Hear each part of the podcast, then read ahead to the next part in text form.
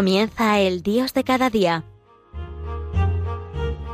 Desde la Diócesis de Alcalá, con el Padre José García Hernández.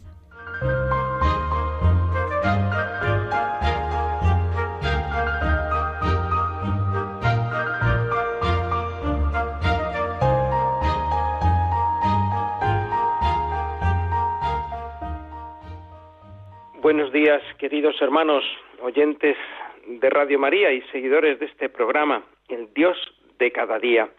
Hoy desde aquí, desde esta ciudad de Alcalá de Henares, esta preciosa ciudad que está cimentada en la sangre de los santos mártires, de los santos niños, justo y pastor. Hacemos hoy desde aquí este programa en este mes de febrero, un mes, ¿verdad?, el más corto del año, aunque este año un poquito más largo, porque es bisiesto, y en este tiempo tan bonito desde que ha terminado la Navidad y antes de que empiece el tiempo de Cuaresma, que llamamos el tiempo ordinario, pero que nos invita a vivir la fe cristiana, pues en la vida de cada día, en lo ordinario de cada día. Por eso a veces tenemos, ¿verdad?, el peligro de pensar, bueno, el tiempo ordinario parece que es un tiempo como, como más flojo espiritualmente. Pues no, todo lo contrario. Es el momento de las grandes experiencias vividas en el Adviento, en la Navidad, y luego en la siguiente parte lo vivido en la cuaresma y en la pascua, aterrizarlo en la vida de cada día, para llevar una vida cristiana, una auténtica vida de fe. Y de esto quería hablaros hoy en este programa, de la fe. Bien, por supuesto que sobre la fe y sobre la virtud sobrenatural de la fe podríamos estar hablando horas y horas, ¿no? Pero quería basarme, como ya en algunos otros programas, en un libro que, en su día pues me ayudó mucho y que va haciendo algunas reflexiones sobre cualidades del cristiano, unas cualidades humanas y cualidades sobrenaturales. Es un libro de uno de los iniciadores del movimiento de cursillos de cristiandad, Monseñor Sebastián Gallá, que escribió este libro que, que el título Reflexiones para cursillistas de cristiandad, pero que son reflexiones para cualquier cristiano. Y en este libro dedica un apartado a hablar él de la virtud de la fe, como una cualidad que debe tener el cristiano. Pues bien, me han parecido algunas reflexiones interesantes que quería leeros y comentaros que nos ayuden a nosotros en este tiempo ordinario, ya, que ya verdad en dos semanas comenzaremos el tiempo de cuaresma, que nos ayuden en este tiempo a profundizar en la virtud de la fe. Pues fijaros lo, cómo empieza este artículo, con una frase con mucha fuerza, dice así, que no necesitemos milagros para creer y obrar, pero que tengamos tanta fe que merezcamos que nos los hagas. Empieza con esta, esta súplica que, que, que hace a Dios, ¿verdad? Dice, no pidas milagros para creer y obrar. Eso también los incrédulos sabrían hacerlo, claro. Es decir, si, si, si, si mm, hay milagros, pues, pues ahí cualquiera, cualquiera cree, ¿no? Y, pero fijaros lo que dice, los verdugos de Cristo al pie de la cruz estaban dispuestos a creer en Él, si Él hubiera estado dispuesto a bajarse de la cruz. Por tanto, no tenemos que necesitar los milagros para creer, para vivir una vida cristiana. Dice, pero lleva en el alma y en tu vida una fe tan honda que merezcas que Cristo te haga el milagro. Esta es la actitud cristiana. Los cristianos no tenemos que ir buscando para creer milagros y, milagros por, por, todas partes. Ay, a ver si veo un milagro, a ver si veo esta. No, tenemos que ir buscando fenómenos extraordinarios, sino que lo que tenemos es tener una fe tan profunda que seamos capaces de ver otro tipo de milagros, ¿verdad? Pues esos milagros que se producen en la vida de cada día. Por eso continúa Monseñor Sebastián Gaya, si tienes fe, verás los milagros, los verás con los ojos, tropezarás con ellos, comprenderás que son muchas las casualidades que sólo se explican dando gracias al Señor. Y es verdad, la gente habla de casualidad. Hombre, mira qué casualidad. Hombre, pues mira, es que ha dado esta casualidad.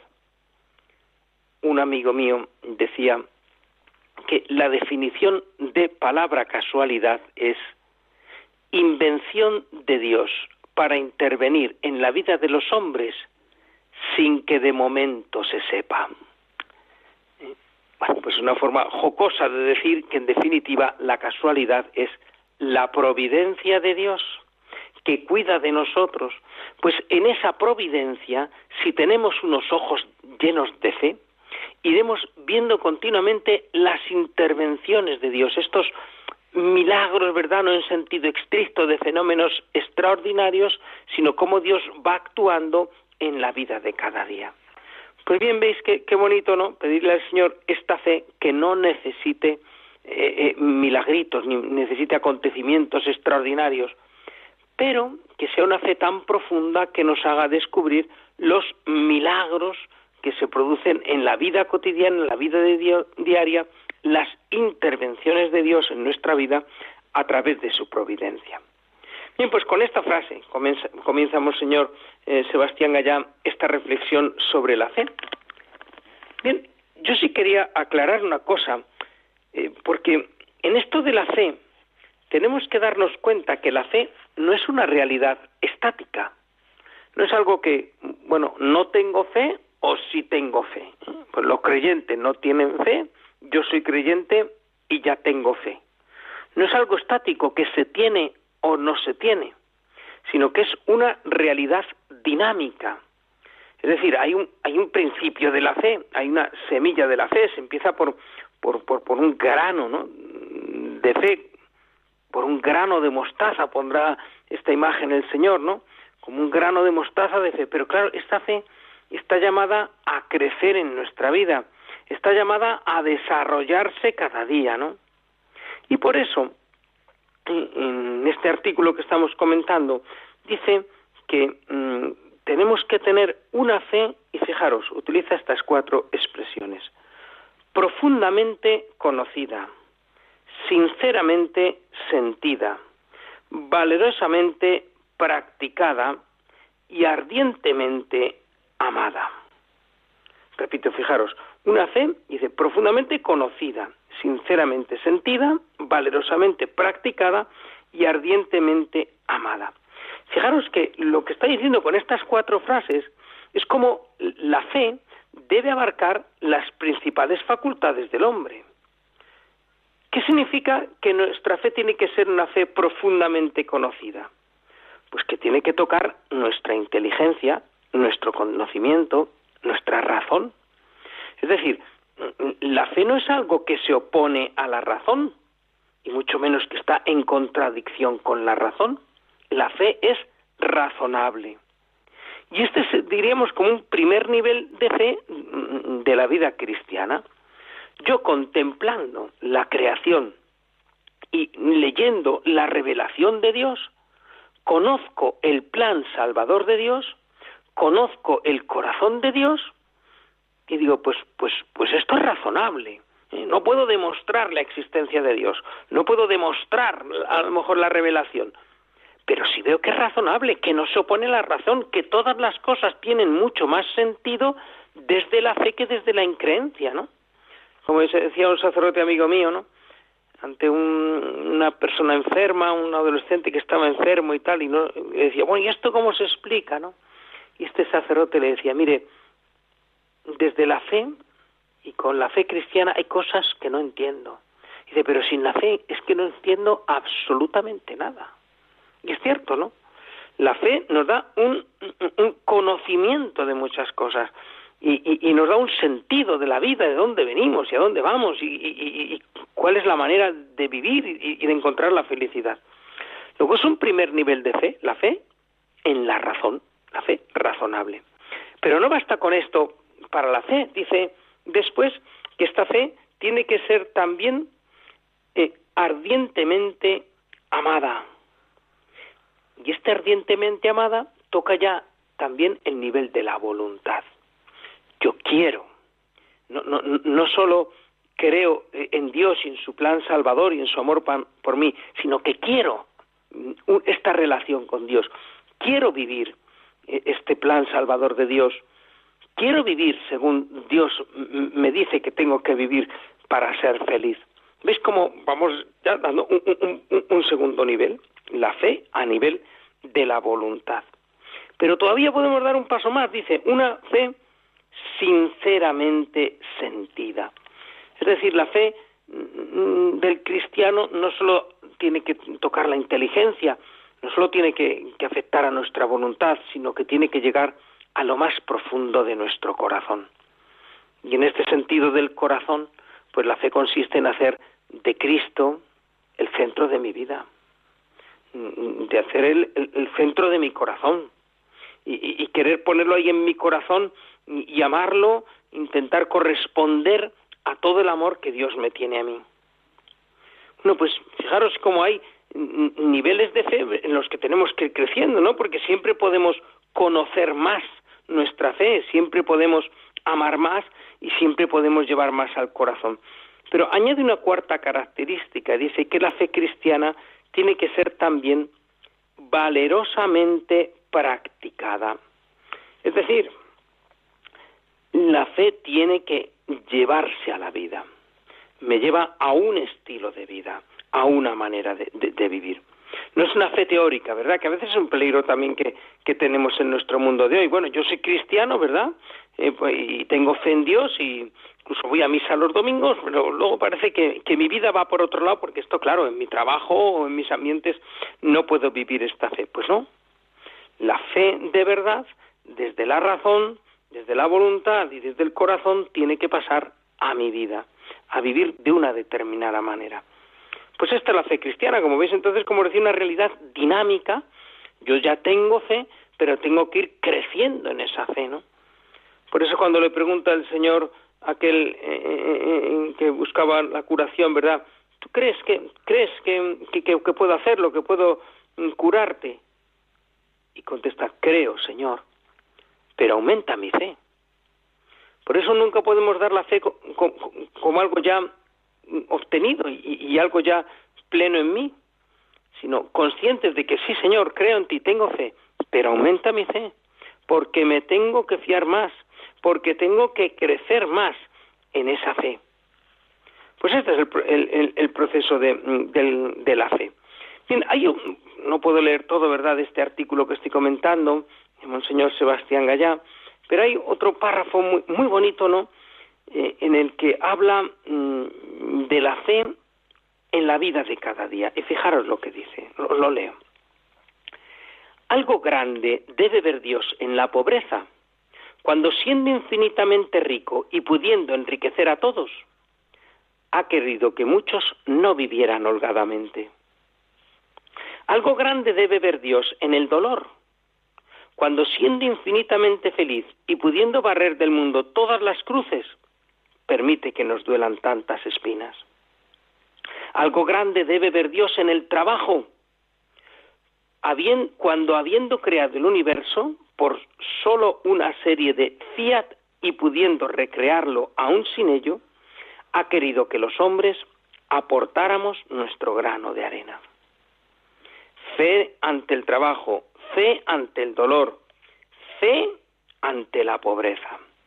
Bien, pues veis, tres situaciones de la vida en las que a veces parece que se pone a prueba nuestra fe y que sin embargo, decimos, cuando Dios mm, ha, permitido esto es porque algo, algo, grande hay ahí, ¿no?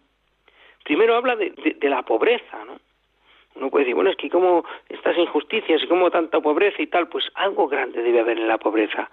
Cuando holgadamente solo viven algunos y, y, y, y muchos pues viven quizá con lo justo para para cada día, ¿no? Pues aún en nuestras pobrezas, y no solo materiales, ¿verdad? Nuestras pobrezas también cuando nos vemos pues pecadores, nos vemos limitados, nos vemos pequeños, pues en esa pobreza también eh, una actitud de fe. Y, y, en el dolor lo mismo. Es verdad que en, en, la vida pues hay muchas cruces, muchos dolores, muchas espinas, y Dios, no es que Dios mande el dolor, Dios no quiere el dolor, pero lo permite lo permite porque también ahí en el dolor quiere que manifestemos nuestra fe, nuestra confianza en que Dios está con nosotros y que no nos abandona en ningún momento. Y fe en el trabajo, fe ante el trabajo. No, no, el trabajo no es una maldición de Dios, ¿verdad? El, trabajo es colaborar con Dios en la obra de la creación, Dios no quiso hacer el universo ya y la obra de la creación terminada, sino que quiere que nosotros colaboremos en llevar a plenitud la obra de la creación. Y por eso fe también en que con nuestro trabajo estamos colaborando a embellecer y, a llevar a, término y a culminación la obra creadora de Dios. Vamos a pedirle al Señor que nos dé esta fe. Fe en que el Señor está con nosotros en nuestras pobrezas. Fe en que el Señor no nos abandona en el dolor. Y fe en que el trabajo, nuestro trabajo, el de cada uno, sea el que sea, remunerado sin remunerar, el de fuera de casa o el de casa, nuestros trabajos de cada día colaboran en la obra creadora de Dios. Vamos a tener un momento de reflexión con una canción que nos invita a esto, ¿verdad? A no tener miedo, a no tener dudas, a confiar siempre sabiendo que nada es imposible para Dios. Si nada es imposible para ti, ¿por qué tengo miedo? Si nada es imposible para ti, ¿por qué tengo miedo? Si nada es imposible para ti, ¿por qué tengo miedo? Si nada es imposible para ti.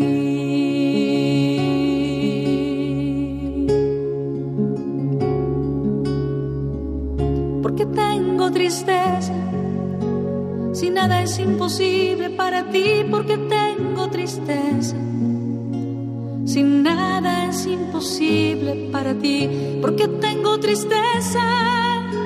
Si nada es imposible para ti, ¿por tengo tristeza? Si nada es imposible para ti, nada es imposible para ti, nada es imposible para ti.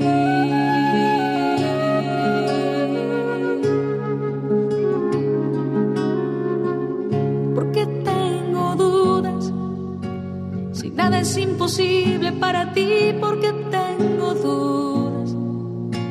Si nada es imposible para ti porque tengo dudas.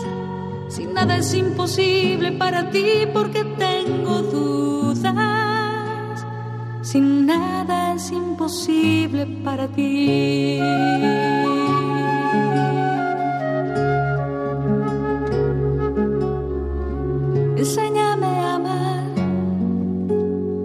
es imposible para ti.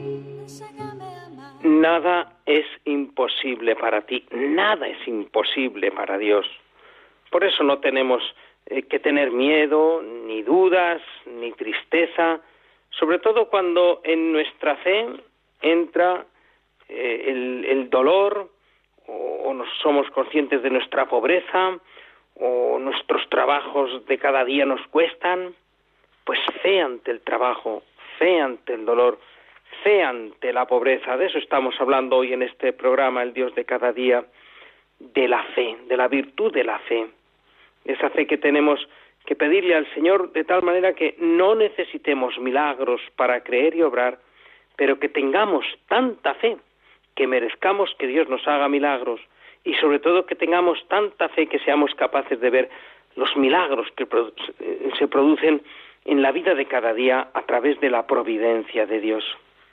Pues bien, seguimos hablando de, este articulito, ¿verdad?, de, Monseñor Sebastián Gallá, en el que habla de la virtud de la fe. Y ahí nos dice lo siguiente, es costumbre de la providencia convertir los obstáculos en medios cuando el hombre se fía de Dios y los medios en obstáculos cuando el hombre se fía de sí mismo. Este, esta frase preciosa de, paradoja, ¿verdad? De cómo eh, eh, cuando nos fiamos de Dios, los obstáculos pueden ser medios. Cuando nos fiamos de nosotros mismos, los medios pueden hacerse obstáculos. Pues, y, y continúa, por eso los santos pudieron llevar a cabo empresas imposibles, eh, que parecían imposibles, ¿verdad? Por eso yo tengo que gustar tantas veces la y el de mis fracasos, porque me fío de mí mismo. Y esos medios en los que tanto me apoyaba, fiado de mí mismo, al final han sido un, obstáculo. En tu nombre, dijo San Pedro, echaré las redes. Ahí está el secreto del éxito, en tu nombre, en el nombre del Señor. Esta es la fe que tenemos que tener, que nosotros por nosotros mismos no podemos nada, que no nos podemos fiar de nosotros, pero que en el nombre del Señor lo podemos todo. Yo suelo echar todas mis redes y andar todos mis caminos y acometer todas mis empresas sin acordarme para nada del secreto del éxito. No puedo remediarlo, fío en mí y así me van saliendo las cosas. Y le pedimos al Señor, haz Señor que todas mis redes lleven enredada esta fe en tu nombre, en tu nombre. Pues vamos a pedirle al Señor también esta fe que nos haga obrar siempre en el nombre del Señor, que vayamos siempre desde la conciencia de que sin Dios no podemos nada, que nuestra fuerza está en confiar, que nuestra fuerza está en el Señor. Bien, y, continúa este artículo ah, hablando de la fe con un aspecto muy bonito también, ¿no? Y es la fe que tenemos que tener en nuestra misión. Porque Dios nos encomienda una misión, que es la misión de, ser santos y, de anunciar el Evangelio a, todos los hombres. Claro, pero si, si, si no tenemos fe en esta misión que el Señor nos ha confiado, pues no podemos llevarla adelante. Y entonces dice Sebastián Gallá en este artículo, si no tienes fe en tu misión, no puedes ser afortunado. Si estás abatido, estás abatido. Precisamente por eso has fracasado tantas veces, porque no tienes moral de victoria. Claro, tenemos que creer en, la misión que Dios ha puesto en nuestras manos, siempre convencidos de que eso, de que no es cosa mía, que no es iniciativa mía, mía, es de Dios. Pero con ese optimismo radical, con esa moral de victoria, sabiendo eh, pues que con Cristo lo podemos todo. El cristiano es un optimista radical. Pero si, si, Dios lo puede todo, y si Él quiere hacerlo en mí, pues será capaz de, hacer cosas que superan absolutamente mis capacidades. Dice, pues aplica esta norma verdad de la moral de victoria, de creer en tu misión, a todas tus actividades, personales, familiares y apostólicas. En lo humano, sin fe en tu misión, sales, dice, utiliza esta expresión, handicapado, diríamos hoy discapacitado, ¿verdad? Tu falta de fe te resta un notable tanto por ciento de posibilidades de triunfar. Claro, si no creemos en lo que hacemos, si no creemos en la posibilidad de éxito de lo que tenemos entre manos, ¿cómo vamos a triunfar? ¿Qué pedía el Señor para adelantar la hora de sus milagros? Tener fe. Pues esto nos pide a nosotros tener fe, fe en las obras que tenemos entre manos y sobre todo también fe en las personas. Tenemos que creer en las personas. Recuerdo siempre ese episodio de una película titulada My Fair Lady. Bueno, no sé si conocéis esta película, ahora preciosa, ¿verdad? Donde dos mm, estudiosos de, la lengua inglesa pues eh, se apuestan a ver si son capaces de una muchacha de la calle, pues que vende flores en la calle y tal, y, que es muy mal hablada, ¿no? En, la manera de hablar y tal, son capaces de educarla de tal manera de hacerla pasar por una señorita de la alta sociedad, ¿no? Bueno, pues después de todo un, proceso de educación para acá y para allá, pues llega un momento en que ella llorando, no me acuerdo exactamente, dice, bueno, para fulanito de tal, para este, nunca podré pasar por una señorita, porque él siempre me ha mirado como una floristera. Sin embargo, para el otro, parece sí, porque él siempre me ha mirado como una señorita. Es decir, ha creído en mí, me ha, visto en mí este, estas posibilidades. Pues así nosotros tenemos que creer en la obra que tenemos entre manos y creer en las personas. Solo creyendo en las personas podemos llevarlas a Dios. Y dice, un poco más adelante, dice, recordemos la frase del maestro, tened confianza, yo he vencido al mundo. Él ha vencido y sigue venciendo. Desde este convencimiento de que Dios ha vencido al mundo, entonces tenemos fe y confianza de que Dios lo puede todo. Eso sí, y es lo último ya, no me da tiempo a más, ¿verdad? Dice, no desesperes porque Dios tarda. Dios no tiene prisas, es suya la eternidad, porque tiene que dar tiempo a que nosotros nos decidamos al colaborar. Tiene que dejar que el tiempo nos purifique y porque quiere que sobre el tiempo se amplíen las dimensiones de nuestra fe. Y por tanto, convencidos de que Dios quiere actuar, de que Dios cuenta con nosotros, pero que Él tiene paciencia y nos pide a nosotros esta paciencia para que poco a poco Él pueda hacer esa obra en nosotros. Pidámosle al Señor, Señor, creo en ti, pero aumenta mi fe. Dame una fe cada vez más recia, dame una fe mm, mm, vivida en mi vida de cada día, llevada a todas las circunstancias de mi vida diaria. Pues con este deseo de que el Señor nos aumente la fe, me despido de vosotros con la bendición de Dios Todopoderoso, Padre, Hijo y Espíritu Santo. Amén.